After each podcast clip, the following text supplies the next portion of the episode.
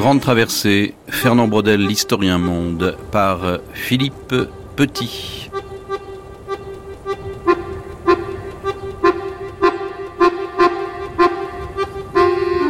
Quatrième matinée consacrée à l'historien Fernand Brodel, né en 1902 et mort en 1985. Nous allons euh, écouter une archive euh, consacrée à, à la longue durée et à l'histoire du monde diffusé le 15 avril 1980 euh, avec Fernand Brodel et euh, Pierre Chaunu, son disciple. Émission euh, à l'époque produite par Roger Pilaudin.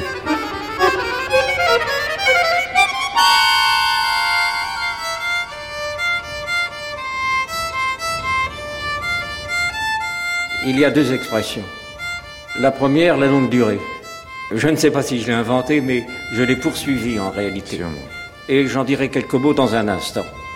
Il y a l'histoire du monde. Alors pour la longue durée, j'imagine que, sauf ceux qui sont historiens, qui appartiennent au métier, la longue durée, c'est plus difficile à comprendre qu'il n'y paraît. Pour l'histoire du monde, c'est un enjeu fantastique pour notre métier d'historien. Et à tel point que si nous réussissons à franchir toutes les difficultés que présente un sujet immense, l'histoire s'en trouvera transformée.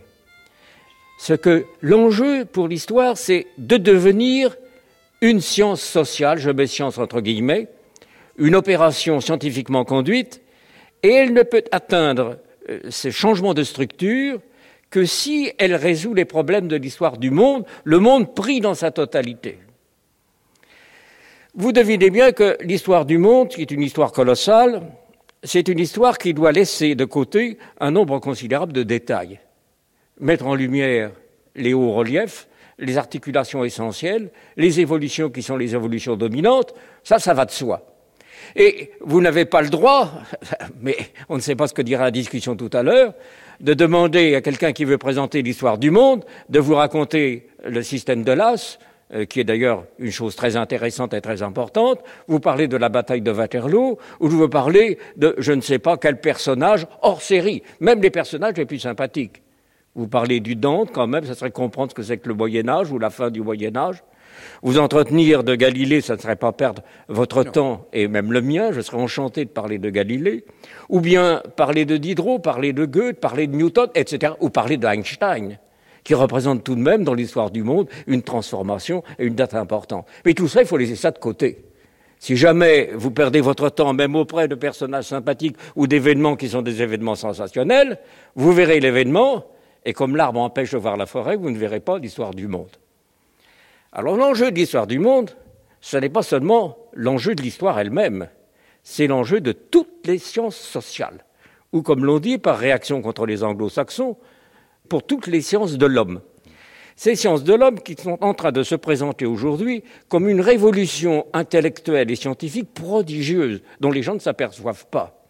Au début de ce siècle, vers 1900 ou 1910, les sciences biologiques ont connu cet énorme développement qui aujourd'hui se continue, et il y a une révolution des sciences biologiques. Or, nous sommes en train de vivre, avec des conséquences plus importantes que vous l'imaginez, la révolution des sciences de l'homme, des sciences sociales. Or, les sciences sociales ont l'habitude, la mauvaise habitude pour un historien, de travailler sur le temps présent. il travaille uniquement sur, ce qui, sur ce qui peut se toucher, sur ce qui peut se voir. Et c'est évidemment une supériorité. On possède de bonnes statistiques. Voilà. Oui, mais euh, souvent, je ne sais pas, je crois que vous étiez à mes côtés, mais il y a très longtemps, nous, discute, nous discutons avec les, représentants des sciences sociales absolument comme euh, chien et chat. Ne croyez pas qu'on y mette des gants ou on y mette beaucoup de gentillesse. Il y en a un qui, justement, me dit, vous, historien, c'est un sociologue, vous qui travaillez dans la mort, ce qui est une, une stupidité. Une stupidité parce que c'est justement le miracle de l'histoire la mort n'existe pas pour nous. Les gens que, nous touchons, que nous voyons, ils se remettent à vivre et ils vivent avec une telle intensité que nous-mêmes nous nous y trompons. À force d'avoir vécu auprès de Philippe II, roi d'Espagne, j'ai fini par le supporter, je ne dis pas par l'aimer, mais j'ai vécu à peu près 50 ans auprès de lui. Je vous... Nous n'écrivons qu'au présent. En fait, le présent historique, nous n'employons rarement le passé. Bien sûr, parce que ces, phénomènes du, passé ou ces personnages du passé, ils sont étonnamment vivants, ils, sont à côté de nous. Alors je, dis que si les sciences humaines ne réussissent pas à s'annexer l'histoire, la perspective du temps révolu, et ces longues évolutions, elles manquent en quelque sorte leur avenir. Elles manquent leur avenir parce que le temps présent est sophistiqué. Il est sophistiqué par le passé. Le passé l'occupe en rang serré. Si vous, vous, ne reconnaissez pas, je dirais, ce qui vient de loin et quelquefois de très loin, vous ne comprendrez pas ce qui se passe, je dirais, dans le temps présent. Pierre Chaunu Oui, si vous voulez, moi je vais développer un exemple qui va dans votre sens. On n'efface pas le temps et euh, un espace, une civilisation est dans le fond marqué par sa durée. Or, je serais pas, pas assez tenté de dire que des événements les plus importants, c'est finalement ce grain de blé qui, qui, a commencé à pousser, que les hommes ont fait pousser entre l'Euphrate et, et, la Méditerranée, votre chère Méditerranée, il y a 9000 ans, c'est ça, 8 ou 9000 ans. Et que voulez-vous, les Chinois, je sais qu'ils euh, tiennent une grande, une grande place, surtout dans vos, enfin, dans vos œuvres les plus récentes. Enfin, en dépit de leurs prétentions, ce ne sont quand même que des galopins. Ils ont, ils ont 3000 ans ou 4000 ans de retard. Enfin, gentiment parlant, enfin, cum grano salis. Il leur manque ces 3000 ans au départ. Et il n'est pas, il n'est pas douteux qu'il euh, y a vraiment euh, des, des, des, choses qu'on ne remonte pas ou qu'on remonte très difficilement. Parce que finalement, l'histoire a aussi, euh, c'est aussi une accumulation, c'est une cumulation et être parti il y a 9000 ans. Le, le premier alphabet, le, le, la première écriture idéographique est née là, la, la première écriture alphabétique est apparue là aussi. Il y a une sorte d'accumulation maximum, et, et, je crois que euh, on peut dire que dans le fond, cette longue durée, elle, nous construit. Fernand Brodel. Alors dans ce cas-là, vous êtes bien obligé d'avoir une échelle temporelle qui ne voit pas celle de tout le monde, de tous les jours et de toutes les tentatives. Je ne peux pas faire l'histoire du monde année par année, euh, ni même décennie par décennie, ou siècle par siècle. Je suis obligé d'avoir une échelle beaucoup plus grande. Or, cette échelle, mais il faut qu'elle soit raisonnable, cette échelle, c'est la longue durée. Alors, si vous me le permettez, j'essaierai de vous expliquer la longue durée et la façon dont je l'ai poursuivie sans être sûr ni de l'avoir inventée, ni surtout vraiment de la tenir en main. Il faut que la longue durée soit raisonnable, c'est-à-dire qu'elle corresponde à quelque chose. Un historien n'est pas un philosophe. Et il y a des dialogues entre historiens et philosophes qui sont beaucoup plus difficiles qu'entre sociologues, économistes et historiens. Nous ne sommes pas des philosophes parce que nous voulons avant tout voir ce dont nous parlons. Donc, je ne croirais pas à la longue durée, à la durée multiséculaire, si je ne l'ai pas en face de moi. Si je ne l'ai pas en face de moi, je vais vous indiquer quelle a été une des préoccupations, je dirais, de ma vie intellectuelle pendant ces 20, 30, 40 et même 50 dernières années, si vous voulez.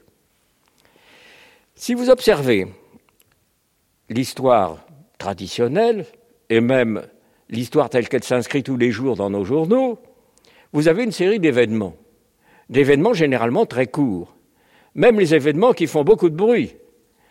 Pour prendre un événement qui ne soit pas dans le temps présent, la bataille de Lépante, 7 octobre 1571, dans le golfe de Corinthe, qui réunit tout de même, et c'est un effort fantastique, à peu près 100 000 combattants du côté turc et du côté chrétien, commence avec le lever du soleil est terminé avant midi. Vous avez donc toute une série d'événements très rapides. Et euh, cette rapidité, c'est la rapidité qui entraîne notre propre vie. Enfin, une histoire de surface, c'est une histoire événementielle. Et là, ce n'est pas moi qui ai trouvé le mot. Mais je ne veux pas revenir jusqu'à Paul Lacombe, que vous ne connaissez peut-être plus. Oh, si, si, si, vous connaissez Paul Lacombe. Vous me l'avez enseigné. Vous bon, ah, appris, voilà. Non, vous voyez, là au moins, je ne suis pas le père. Je suis voilà. le, le, le, fils et l'héritier. Je suis l'héritier de Paul Lacombe. L'histoire événementielle, c'est l'histoire de surface. Sous cette histoire de surface, vous avez une histoire rythmée, qui est l'histoire cyclique, que l'on dit, ou l'histoire de la conjoncture, l'histoire conjoncturelle. C'est une histoire avec des rythmes qui sont de trois ans, euh, six ans, dix ans, et l'on arrive à des, à des mouvements beaucoup plus longs, comme le mouvement Kondratiev. Le Kondratiev, une cinquantaine d'années. Les, les, prix montent à partir de 1852 et ils sont portés par un Kondratiev de bonne volonté qui va jusqu'à 1876. Puis le Kondratiev est fatigué et laisse redescendre les prix de 1876 qu'à 1896. Prenez la date de départ, 1852, 1896, ça fait à peu près 44 ans. J'ai l'impression qu'autour de, de 1973, il y a un Kondratiev qui est en train de prendre un beau tournant. Hein. Mais oui, oui, oui, oui, ça c'est bien possible. Ça bien, bien possible. Il y a aussi une pointe de Kondratiev en 1929, et il y a une pointe de Kondratiev en 1873 ou 70, mais j'ai peur qu'il y ait aussi autre chose. Il y a certainement autre chose. Il y a un mouvement séculaire, je dirais. Euh, il y a beaucoup d'historiens qui n'aiment pas le mouvement séculaire, qui n'y croient pas ou qui, avec une pudeur charmante, n'en parle jamais. Je ne veux pas donner de nom, mais... D'accord.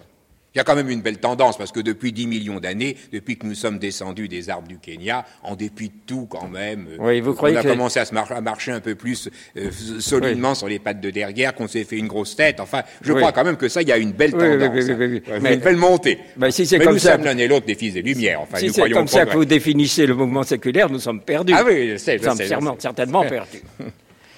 Donc, il y a des mouvements très longs.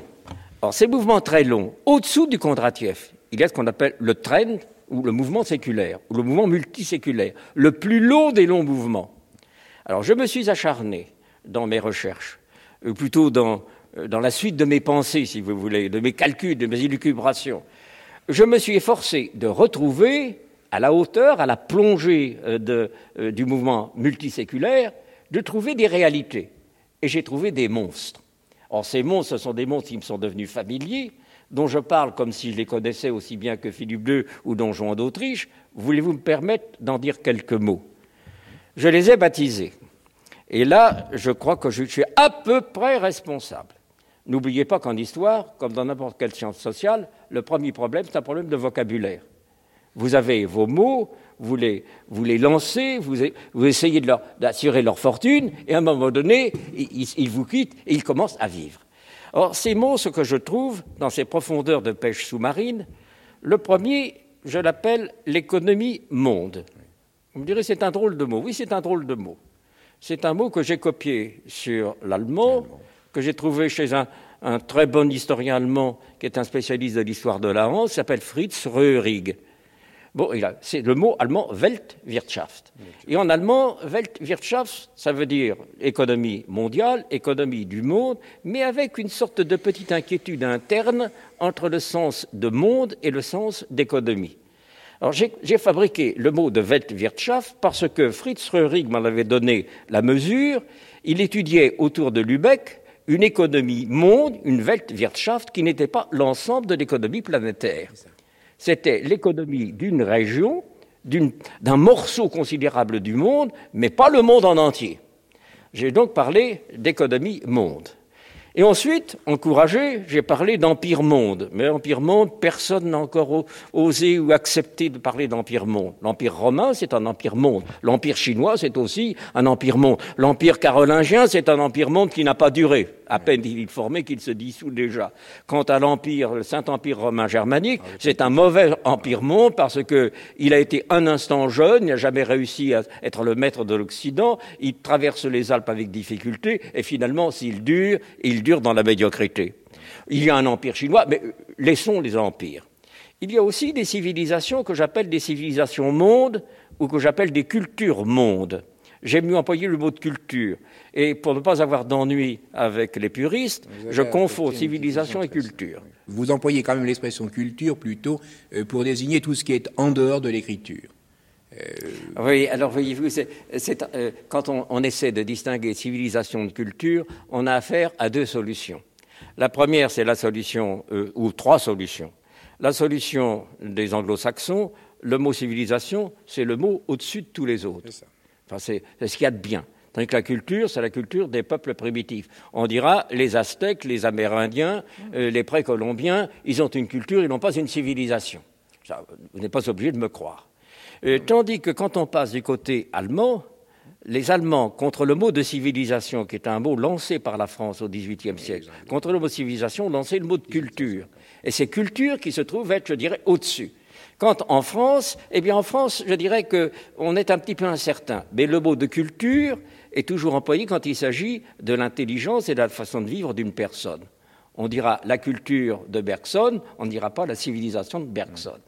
Il y a donc, si vous voulez, d'autant plus... aussi l'expression de culture populaire, c'est-à-dire euh, pratiquement si vous Oui, les, mais les alors, couches on- de transmission traditionnelle. Alors, on dit culture populaire aussi, on précise. Et ensuite, il n'y a pas d'adjectif sur civilisation, on est obligé d'employer le mot culturel. Voilà. On dit les biens culturels. Ce qui fait, je dirais, un problème assez, assez difficile. Mais qu'on appelle ça culture, on l'appelle civilisation, j'emploie le mot de civilisation monde.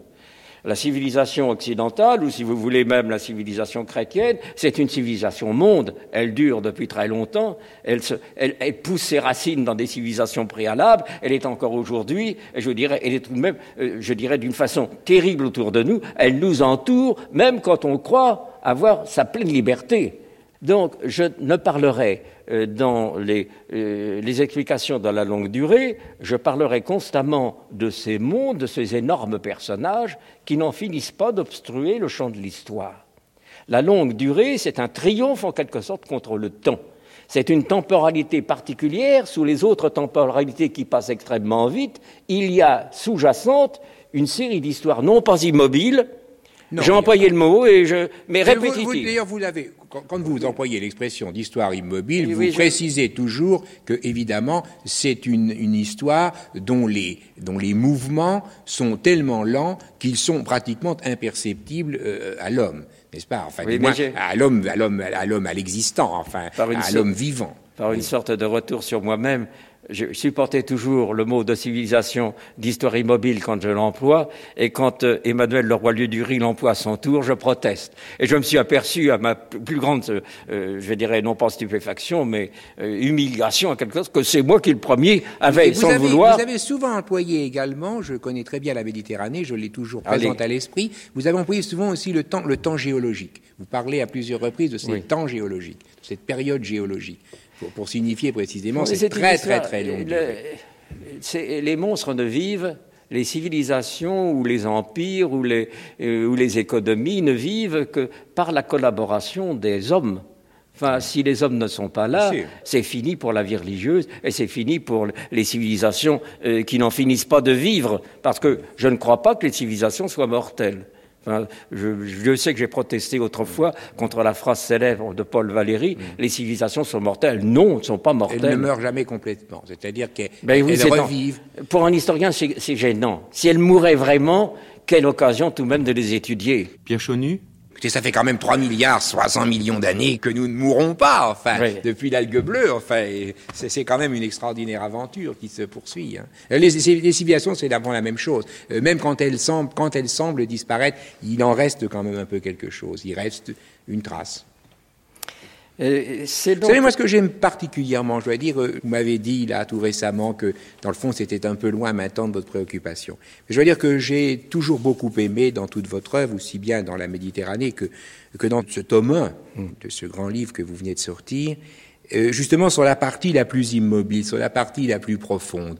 Et vous avez écrit des choses absolument euh, très belles, merveilleuses sur la, sur la nourriture sur les Oui. humbles nourritures. Oui. Je crois que là, euh, là, là, on saisit peut-être. euh, C'est là qu'on a vraiment des millénaires et des millénaires. Regardez l'histoire de la bouillie. Tenez, moi, je vais vous servir une histoire de vous. C'est l'histoire de la bouillie, par exemple des bouillies. Dans toute la Méditerranée, on a toujours mangé des bouillies. Finalement, le pain, euh, le pain, c'est quand même quelque chose de, de le pain, ce sont les espèces eucharistiques. Le pain, c'est une nourriture déjà très belle et très raffinée. Et vous avez écrit de très belles choses sur euh, sur l'arrivée du maïs dans, dans, dans la Méditerranée au XVIe siècle. Or, il y a quand même quelque chose d'assez extraordinaire. Moi, je pense à, à l'Italie, par exemple, de, de ma jeunesse, de mon enfance. Euh, vous, vous connaissez ces expressions dans lesquelles, euh, par exemple, euh, vous avez des expressions proverbiales. Euh, en Italie, euh, on vous disait, enfin, du moins avant 39, euh, euh, on parlait, par exemple, de, on disait que sous Mussolini, la, la polenta était, était réduite, elle était maigre, elle n'était pas, elle n'était pas aussi bonne qu'avant. Eh bien, c'est quand même assez extraordinaire quand on pense que la polenta, c'est-à-dire le, le, le maïs, a l'air que quelque chose, finalement, de très récent, puisque pratiquement, le maïs, c'est le 17e, c'est le 18e siècle. Oui, c'est plutôt le 17e. C'est hein. plutôt le 17e siècle. Mais finalement, c'est parce que, en fait, le maïs s'est substitué à autre chose, à remplacer autre chose. Et j'ai le sentiment, et vous, enfin, je l'ai à travers vous, que, que pratiquement la bouillie, depuis le retrace, elle n'a jamais quitté, si vous voulez, la table des, des gens de la Méditerranée. Alors le, le, maïs est venu en quelque sorte prendre la place du millet, est venu prendre la place d'autres choses. Et je veux dire que ça, dans votre œuvre, enfin, c'est un aspect peut-être, je sais que sur le point actuel de votre réflexion, vous laissez ça un peu de côté, mais je dois dire que moi, j'ai une tendresse très particulière pour ces pages que vous avez écrites, justement sur cette très très longue, et notamment sur, sur les choses humbles et matérielles de la vie. Oui. Fernand Brodel mais le maïs devient la nourriture des pauvres. Toutes les nourritures nouvelles sont d'abord expérimentées par les pauvres. Ce sera la même chose pour les pommes de terre. Ça s'appelle le gonfle-bougre, la pomme de terre dans le midi français. C'est pour les bougres, c'est pour les, euh, les, rien du tout. Et ça n'est devenu cette révolution que dans les pays du Nord, dans, euh, à l'époque napoléonienne, euh, dans la campagne qui emmène l'armée du camp de Boulogne. Vous retrouvez l'armée du camp de Boulogne qui pivote comme ça, qui s'en va jusqu'au Danube, jusqu'à Ulm, et plus tard un peu plus tard jusqu'à Austerlitz, et ils sont nourris pendant la période de mouvement, la première période de mouvement, parce que les pommes de terre, ils découvrent les pommes de terre. Et quant aux autres, ils découvrent avec les soldats français le pain blanc.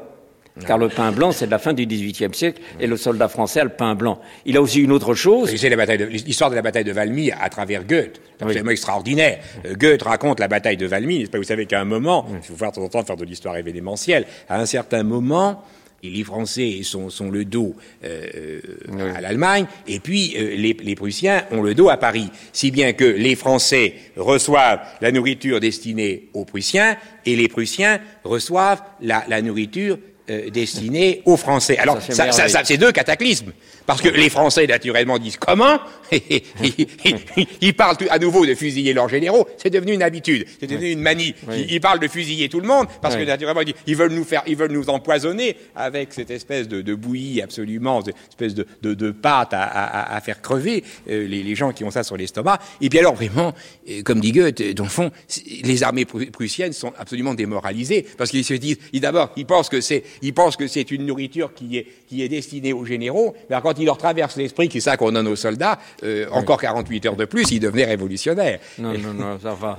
malheureusement, ça... Cum grano salis. Bon.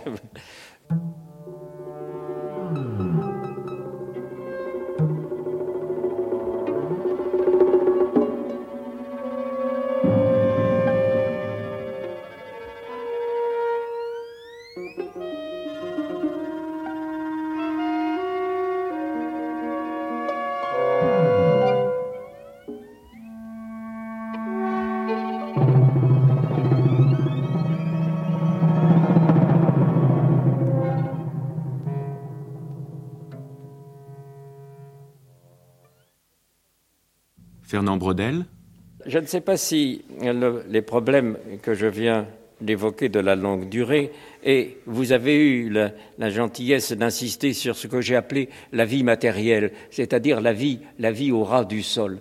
Et quand j'ai commencé à écrire ce, ce volume qui vient seulement de paraître parce que je travaille peut-être trop lentement, euh, je recommence trop souvent les pages que je pourrais lâcher très vite.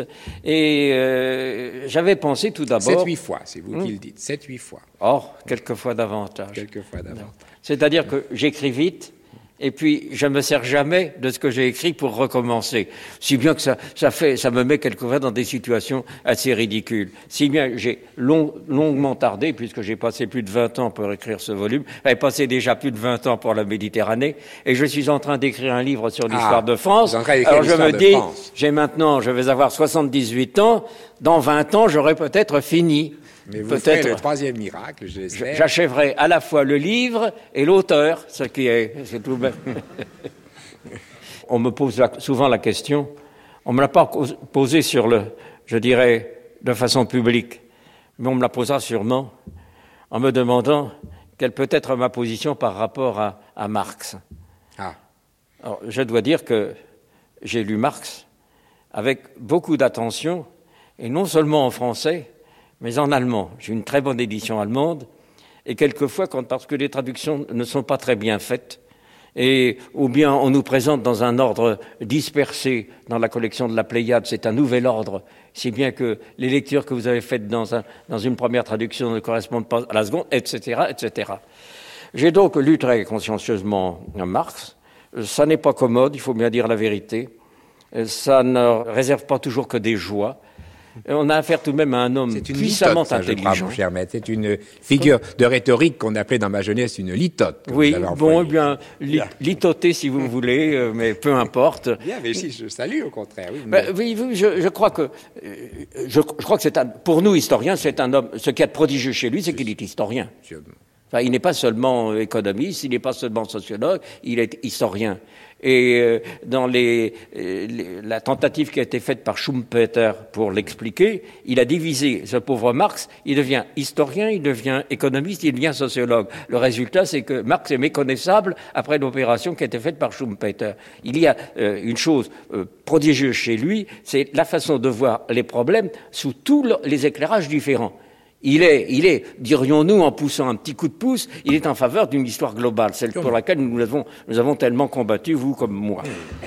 Or, euh, le seul défaut qu'il y ait chez lui, à mon avis, c'est qu'il croit que tout se passe sur un plan. C'est de la géométrie plane. Alors que j'ai le sentiment que la vie matérielle au ras du sol, cette vie qui change lentement, elle forme une réalité. Au-dessus d'elle, je place l'économie et l'économie de marché, et au-dessus de l'économie de marché, je place le, capital et le capitalisme. Si bien que le gouvernement, si vous voulez, l'avènement du capitalisme se fait toujours par en haut, ou se fait presque toujours par en haut. Je doute, enfin, je ne suis pas d'accord avec un certain nombre d'historiens, marxisants, il en y a très peu de marxisants. Mais enfin, il y en a qui ont appliqué la méthode avec, je dirais, beaucoup de franchise et qui croient que, euh, par exemple, le féodalisme, dans son, dans son sein, met au point une sorte de transformation, et la transformation, c'est le capitalisme. Or, le capitalisme se fait par en haut. Il y a, si vous voulez, dans cet étagement, dans cette vision en épaisseur de l'histoire, il y a une sorte de point de vue différent. Je ne suis pas hostile, si vous voulez, à la pensée de Marx, mais je, je vois, je vois le monde d'une autre façon. Et comme, je dirais, un historien n'est pas quelqu'un qui, qui bâtit en quelque sorte a priori une explication d'ordre général, mais qui essaie d'expliquer ce qu'il a vu, je suis en contradiction, si vous voulez, de cette façon-là, de façon très particulière avec lui. Je suis aussi en contradiction euh, dans la mesure où j'utilise l'idée d'une économie monde. Enfin, une économie monde, dans sa région centrale, c'est une région capitaliste. Quand le monde est dominé aujourd'hui par New York, hier par Londres, avant-hier par Amsterdam, si vous êtes à Amsterdam, si vous êtes à Londres, si vous êtes à New York, vous voyez ce que c'est que le capitalisme dans toutes ses ruses, dans toute son ampleur et dans toute sa force.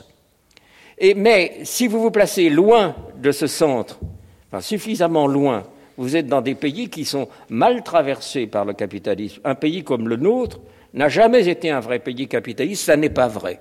Ça n'est pas vrai dans la mesure où sa masse, sa profondeur n'est pas tenue, n'est pas, n'est pas, si vous voulez, euh, transformée par le capitalisme. Ça ne va pas si profondément que cela. Et si vous arrivez dans ce qu'on appelle aujourd'hui le tiers-monde, le monde de la périphérie, alors vous n'avez plus de capitalisme, vous avez des formations très anciennes. Si vous êtes au XVIIIe siècle, vous avez un capitalisme à Londres, vous avez le servage dans la région de l'Europe de l'Est, et vous avez l'esclavage encore dans la région euh, de l'Amérique. Reconnaissez que ça n'est pas la succession de l'esclavage, le servage et le capitalisme. Vous avez au contraire une sorte de coexistence, et cette coexistence, est, elle est presque nécessaire dans la mesure où le centre, c'est-à-dire la région qui exploite le reste du monde, ne peut pas vivre de par lui-même, de par elle-même, mais est obligé de mettre à contribution les, raisons, les régions les plus lointaines, les plus faciles, je dirais, à exploiter. Pierre Chaunu? Je crois que chaque point dans le fond du monde récapitule toujours l'ensemble de la vie, de même que nous-mêmes nous récapitulons la vie, dans une certaine mesure. Il paraît que au cours de notre vie utérine, nous sommes en train, nous, nous refaisons, nous repassons nous, tout- tout- toute l'histoire des espèces. Je crois que cela signifie que finalement, euh, dans chaque point de l'espace, la totalité du temps est, récapitulée. Oui, vous avez raison, parce que même dans la zone centrale, même dans la, la zone la plus travaillée par le capitalisme, vous avez des retards et vous avez des, euh, des gouffres, vous avez des abîmes, même dans l'Angleterre victorienne, ou même dans les États-Unis d'aujourd'hui, vous avez des morceaux authentiques de tiers-monde à l'intérieur des États-Unis. Vous avez les Amish qui vivent une vie euh, euh, qui est, dans une certaine mesure, qui, qui rêve, je veux dire, le, le temps des patriarches. Et je crois que c'est, même dans, il y a certaines régions françaises que, l'on découvre, notamment dans les Alpes, euh, qui ont un retard de facilement de 150, euh, 200 ou 300 ans sur le reste de l'évolution de la France. J'oublie euh, telle petite vallée. Vous me direz que ce sont des exceptions minuscules, mais ce sont des exceptions qui existent tout de même et qui sont, je crois, extrêmement importantes. Quelle est votre explication, votre système de la France? Ah, Mon système de la France, d'abord, une confidence. Oui. Fernand Brodel je m'occupe de l'histoire de la France pour tourner la page. Et je dois dire que, après avoir écrit la Méditerranée dans les conditions que vous a indiquées Pierre Chaunu, ce qui prouve que la prison a du bon, parce que je crois que je n'aurais jamais trouvé le temps de réfléchir aussi longuement si je n'avais pas eu, non, j'ose pas dire l'avantage, parce que c'est un avantage atroce, mm. de vivre un peu plus de cinq ans en prison. On finit tout de même, au bout de cinq ans, par être terriblement habitué. Je dis cela euh, pas pour vous encourager, mais parce que ça correspond tout de même à la réalité. Or, j'ai, Ça se pratique encore d'ailleurs dans pas mal de coins du monde. Oui, mais font-ils des thèses Non. Ça, voilà, je, je, crois que c'est ça. J'ai connu, j'ai connu un jeune enfant qui m'avait un jour vraiment bouleversé. Il voyait le facteur arriver comme ça dans la région des habités. Il me disait, mais le facteur, il n'a pas le temps de faire sa thèse. Non, bien sûr, il n'avait pas le temps de faire sa thèse. Mais moi, j'ai eu le temps de faire ma thèse, mon premier livre, parce que j'ai eu vraiment des libertés considérables. Et j'ai, j'ai eu une difficulté énorme à me sortir de la libéré dans le fond des, de l'esclavage, de la liberté. Écoutez, je me, par exemple, j'ai été à Venise, ma thèse était terminée, j'ai été à l'Archivio di Stato de Venise, à peu près, j'ai fait un séjour, euh, les séjours des internationaux, à peu près une année. Une année supplémentaire pour m'occuper, parce que je voulais m'occuper du XVe siècle. Bon, alors j'ai voulu cette fois-ci fermer vraiment l'histoire du capitalisme, l'histoire du monde. J'ai beau jurer que l'histoire du monde, c'est la chose la plus importante, et puis m'occuper d'autre chose. Et je me suis occupé de la France. Oui. Je me suis occupé de la France et je fais la France en trois volumes. Le premier, je l'ai presque écrit. Ça ne veut pas dire qu'il soit bon, ça ne veut pas dire que je ne le recommencerai pas, et qui s'appelle L'identité de la France. C'est la France dans la longue durée on souffle sur l'histoire de France, on se débarrasse de tout ce qui peut nous gêner, et on regarde si les expériences traversées par la France portent témoignage sur son être, sur son essence, sur son identité. Le second volume devrait s'appeler La naissance de la France, parce que je crois que la France est née tardivement. Je crois qu'il n'y a de, oui, une de France véritable pour moi. Quinzième. Oui, il dit quinzième. Il, il va penser à Jeanne d'Arc. Et comme Jeanne d'Arc est Lorraine et que nous sommes Lorrains tous les deux, si oh, peut-être le 13e quand même. Si je ne suis pas fidèle à Jeanne d'Arc, c'est embêtant. Moi, je pense à la Révolution française. Oh non. Ah, voilà, j'ai trouvé, j'étais sûr que j'allais trouver euh, un sujet de, de conflit. Alors, ça existait un peu ah, avant quand ah, même. ça existait un peu avant. Non, non, non, c'est pas la même chose. Oh C'est pas la même chose. Non, mais certes, certes, certes, c'est jamais la même chose. Il faut se disputer. Mais enfin, pas la même quand même. Réfléchissez, réfléchissez. Avant, écoute, il y a un livre de Lucien Fèvre que j'ai lu, que je suis le seul à alors. qui s'appelle Honneur et patrie. Oui. Alors, avant 1789, ce qui fait, qui lie, je dirais, dans sa couche supérieure, enfin, les gens qui sont les maîtres de la France au roi, c'est l'honneur, le, le, dévouement au prince, le dévouement au roi.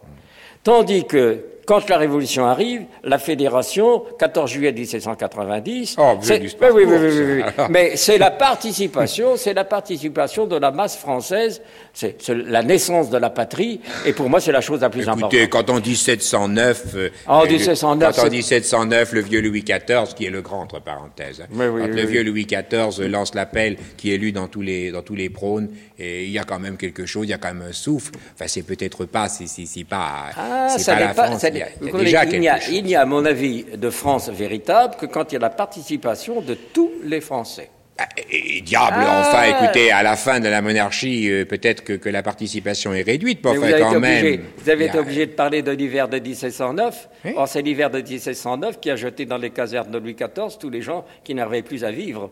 C'est, mmh. il y a des gens qui disent c'est l'hiver qui a fourni de, euh, de, de recrues l'armée française. Et puis vous avez ces miliciens qui se comportent pas si mal que ça au feu. Non, moi je crois quand même que... Les miliciens, écoutez, les miliciens, j'ai un document que je viens de lire, et on, la, milice, ça n'est pas, ça pas l'armée. Alors la milice est convoquée, Mmh. et quand la milice est convoquée, vous savez ce que font les miliciens? Ils s'en vont dans le village voisin, ils passent dans l'intendance voisine, Oh. ou ils s'en vont en Espagne, ou ils s'en vont en Espagne. Mais en 1709, justement, ils n'y vont pas parce Mais ils qu'on n'ont pas réussi. En soupe. 1709, C'est il y avait l'hiver, hein, ils ont été cadenassés par l'hiver. Bah, écoutez, moi, moi, je dirais, moi, l'enfant, quelle est mon, mon idée de la France? Pierre Chaunu Je veux dire qu'il y a une chose qui me frappe, voyez-vous, en France. Je crois qu'il y y a deux espaces où il y a un, un étrange rapport. Et il y a un espace qui est celui du Moyen-Orient, qui est l'espace, l'espace du premier grain de blé, cet espace, cet espace où les gens ont entendu une parole qui vient d'ailleurs. Et puis, il y a finalement l'espace français. C'est peut-être les deux espaces dans le monde où il y a le plus de morts par rapport aux vivants.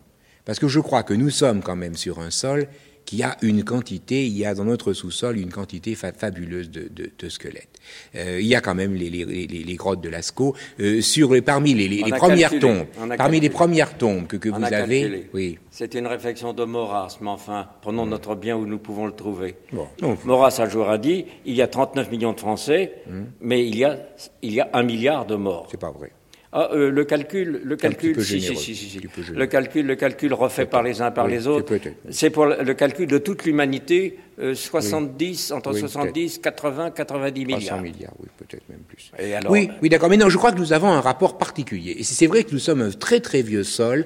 Euh, il est incontestable que nous avons un paléolithique extrêmement puissant. Nous avons un très grand néolithique. C'est le néolithique. hein. C'est le Le- néolithique. Le paléolithique, oui, c'est oui, pas. C'est très peu de choses comme partout. Enfin, nous avons quand même un extraordinaire Les gens, néolithique. les gens qui donnent des chiffres, le paléolithique, 60 000 euh, personnes, 60 000. Donc Et au néolithique, on monte Et le néolithique, c'est plusieurs millions, Bah oui. 4, 5 millions. C'est la grande mutation. Ben, c'est l'arrivée du blé, c'est l'arrivée des céréales. C'est l'explosion de science. L'humanité passe de, de 1 million ou 2 millions à, à 100, de, 100 ou C'est-à-dire que 200. les, gens, les agriculteurs font disparaître les autres, c'est ça. Enfin, ça commence comme cela.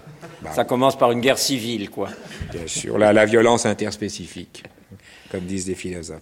Mais moi, je crois que c'est quand même une chose très importante. Et c'est un des espaces peut-être les plus, les plus anciennement peuplés, et c'est pourquoi finalement nous sommes dans Hmm. Mais un oui, monde mais où, euh, où Pierre, les, vous voyez, où les euh, paysages sont le, mot, respectés. le mot de révolution française vous a fait battre un, pu- un petit peu en retraite jusqu'à 1709. Et puis, comme vous avez trouvé que la distance n'était pas suffisante, je vous retrouve au néolithique et au paléolithique. Je vous accorde que ce n'est pas la France. Ce n'est pas la France. Ce n'est pas la France que, que- par définition. Enfin, ce n'est pas la France conçue comme une réalité. Donc, mais dans une certaine mesure, nous avons une mémoire qui est une mémoire obscure. Et puis, nous avons une mémoire claire. Et ça, je, je vous accorde que dans une certaine mesure, je vous accorde bien sûr que euh, la, la, une- la conscience nationale, une conscience nationale avec laquelle vraiment nous pouvons nous, nous sentir, euh, je dois dire, en, de plein pied. Ça, je vous accorde volontiers que ça, c'est la fin du XVIIIe siècle. Mais reconnaissez quand même qu'il y a, je- euh, il y a une identité, il y a, il y a une conscience. Écoutez, quand on, à travers les documents, quand on, quand les, il se trouve que quel que soit le coin du royaume, bon, je vous, je vous accorde que quand ils sont dans le royaume, ils se sentent d'abord languedocien, ils se sentent Mais d'abord bien sûr, ils parlent même pas le Mais quand français. ils sont en dehors, oui, oui, mais quand ils sont en dehors, eh bien, ils se sentent quand même, si vous voulez, une certaine identité. Ils sentent quand même qu'ils appartiennent euh, à, à une même communauté, ou qu'ils ont un rapport avec le prince. Bon, c'est possible. Mais ça, c'est quand même quelque chose, je crois, qui existe. Donc, ce euh, second volume est un volume où j'essaie d'étudier la naissance de la France. Euh, je vous ai taquiné en, en- en plaçant cette naissance uniquement à la Révolution française, mais je crois à l'importance énorme de la Révolution française dans l'élaboration, je dirais, d'une France nouvelle, pour le, le meilleur et pour le pire. Voyez-vous, j'accepte tout ce que vous voulez dire, mais il y a un changement total, total. Je- Si vous voulez, le, français a pris, après 1790, et surtout après les guerres de la Révolution et de l'Empire, conscience de ce qu'il était français. Conscience beaucoup plus vive qu'avant. Alors, le troisième volume, c'est le destin de la France. La France s'est constituée. euh, je, je parle de la Révolution française encore dans la naissance de la France, et puis je conduis la France jusqu'à 1980. Bien sûr, ce qui vous amuserait le plus, c'est de m'entendre parler de la France dans la longue durée. Euh, puis-je choisir une question et une seule Mais là, nous serons malheureusement d'accord, ça sera moins intéressant euh, pour nos auditeurs. Voici. Il y a une civilisation française. Il est bien entendu que l'histoire de France est un sondage de l'histoire du monde. On ne peut pas parler de la France sans parler de l'Europe, sans parler du monde. D'ailleurs, Marc Bloch disait il n'y a pas d'histoire de France, il n'y a qu'une histoire d'Europe. C'est vrai, ce n'est pas vrai. Il y a une Donc, histoire du monde en France, si vous voulez. Oui, mais ça, regardez, il est impérialiste, il est impérialiste. Il faut se méfier. Non, il y a une histoire du monde en France. C'est au, contraire la, la, manière, je dois dire, la moins hexagonale de, de s'exprimer. C'est le principe de match. Ça veut dire que lorsque vous arrachez une herbe, vous, euh, un, brin d'herbe, vous, euh, vous, vous secouez, vous, vous, ébranlez les étoiles. Oui, je crois que si on les ébranlait comme ça, un proverbe elles ne bougeraient pas beaucoup. Hein. si vous prenez la civilisation, vous retrouverez donc, à propos de la France, tous les problèmes qu'on peut se poser au sujet de la civilisation. Vous aurez aussi, en prenant le mot de culture, vous aurez à, voir euh, la façon dont dialogue la culture populaire et la culture, je dirais, la haute culture ou la civilisation. Et je dirais toujours, et je soutiens, qu'il n'y a pas de culture populaire s'il n'y a pas une culture d'en haut. Une culture populaire seule, ça ne me paraît pas possible. Je n'en vois pas. Donc, laissons quand même ce problème euh, des deux cultures, de la culture euh, haute et de la culture basse. Et une des choses les plus curieuses, c'est que la France a joué un rôle, au point de vue culturel, extraordinaire. Je vous ai parlé très rapidement euh, des économies mondes. Or, les civilisations mondes, qui sont des monstres ressemblant d'ailleurs à l'économie, l'économie, l'empire, la société, la civilisation, ce sont des luttes pour l'espace. Vous n'avez pas une économie monde qui soit en même temps recouverte ou contrebattue, soit par un empire, soit par une formation politique, soit par une formation culturelle, soit par une réalisation sociale. Or, euh, dans les mondes qui sont les mondes de, de culture monde, dans les espaces de culture monde, il y a toujours un centre. Il y a un centre, comme il y a un centre pour une économie monde, mais jamais le centre de la culture est le même que le centre de l'économie.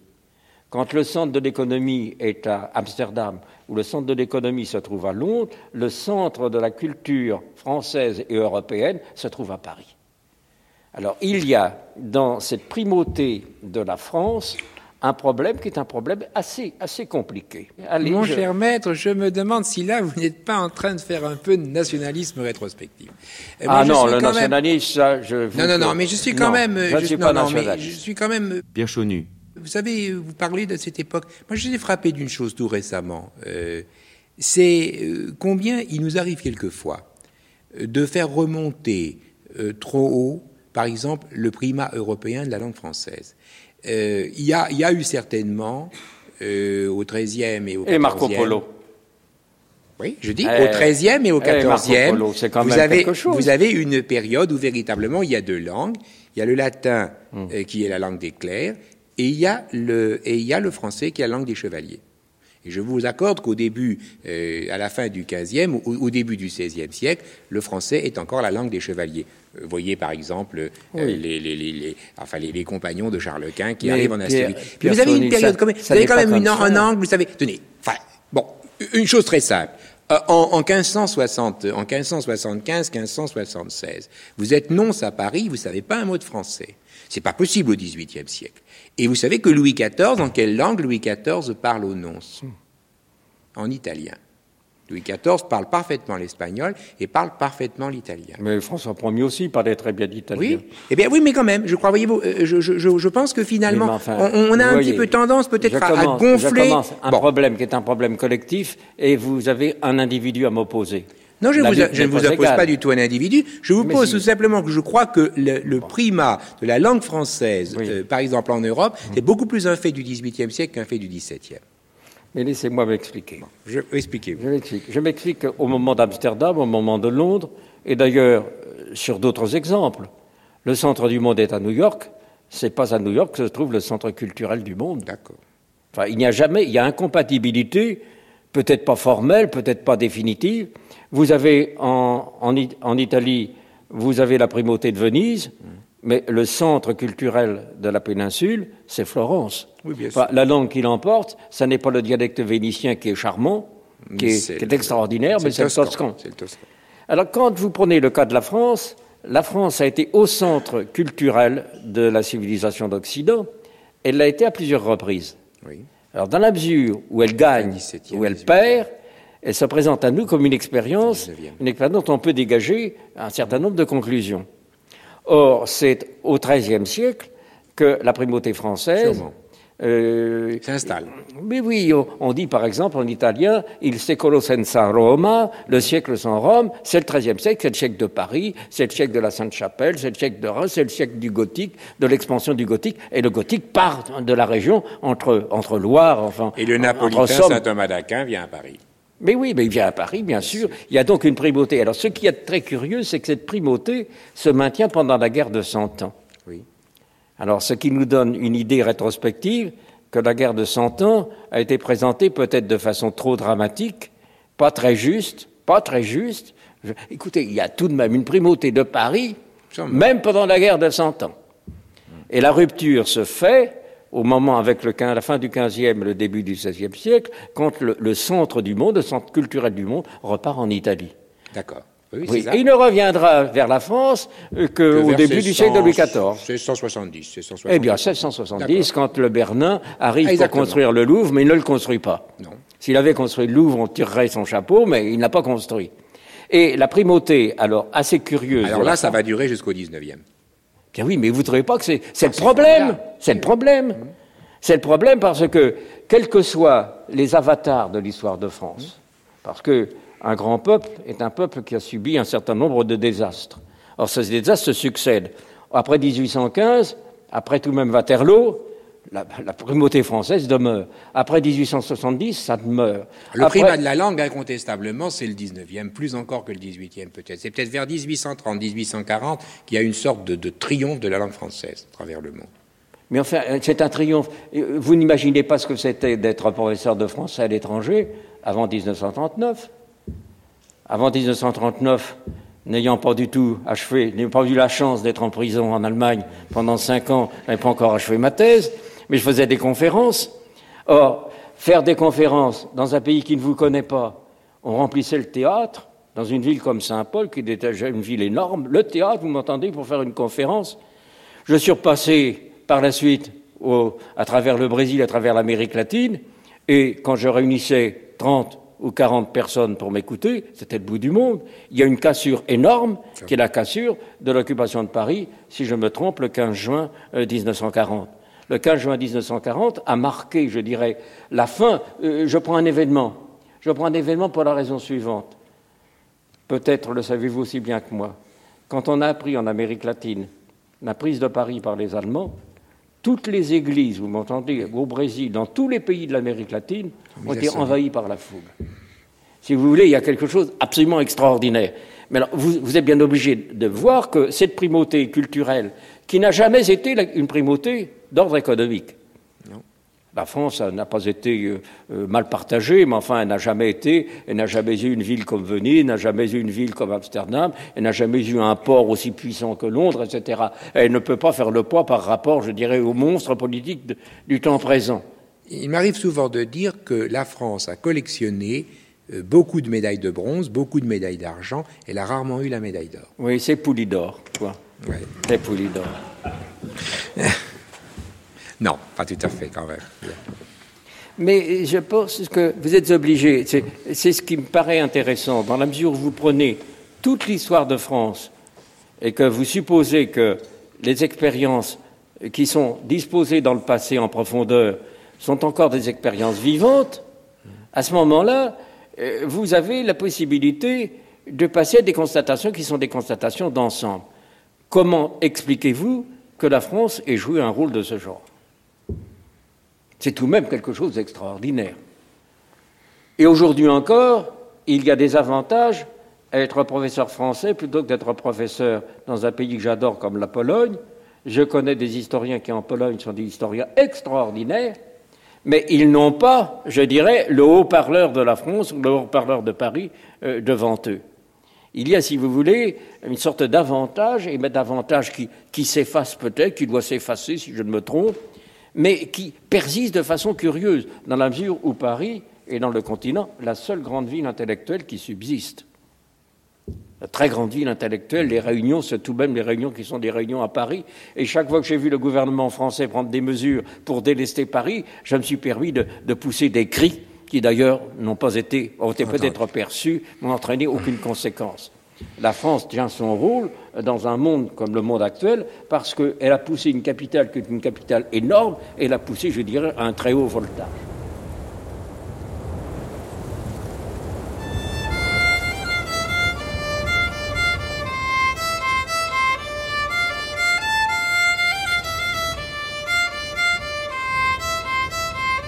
C'était une archive intitulée Longue durée et histoire du monde qui fut diffusée sur France Culture le 15 avril 1980 avec Fernand Brodel et euh, Pierre Chaunu.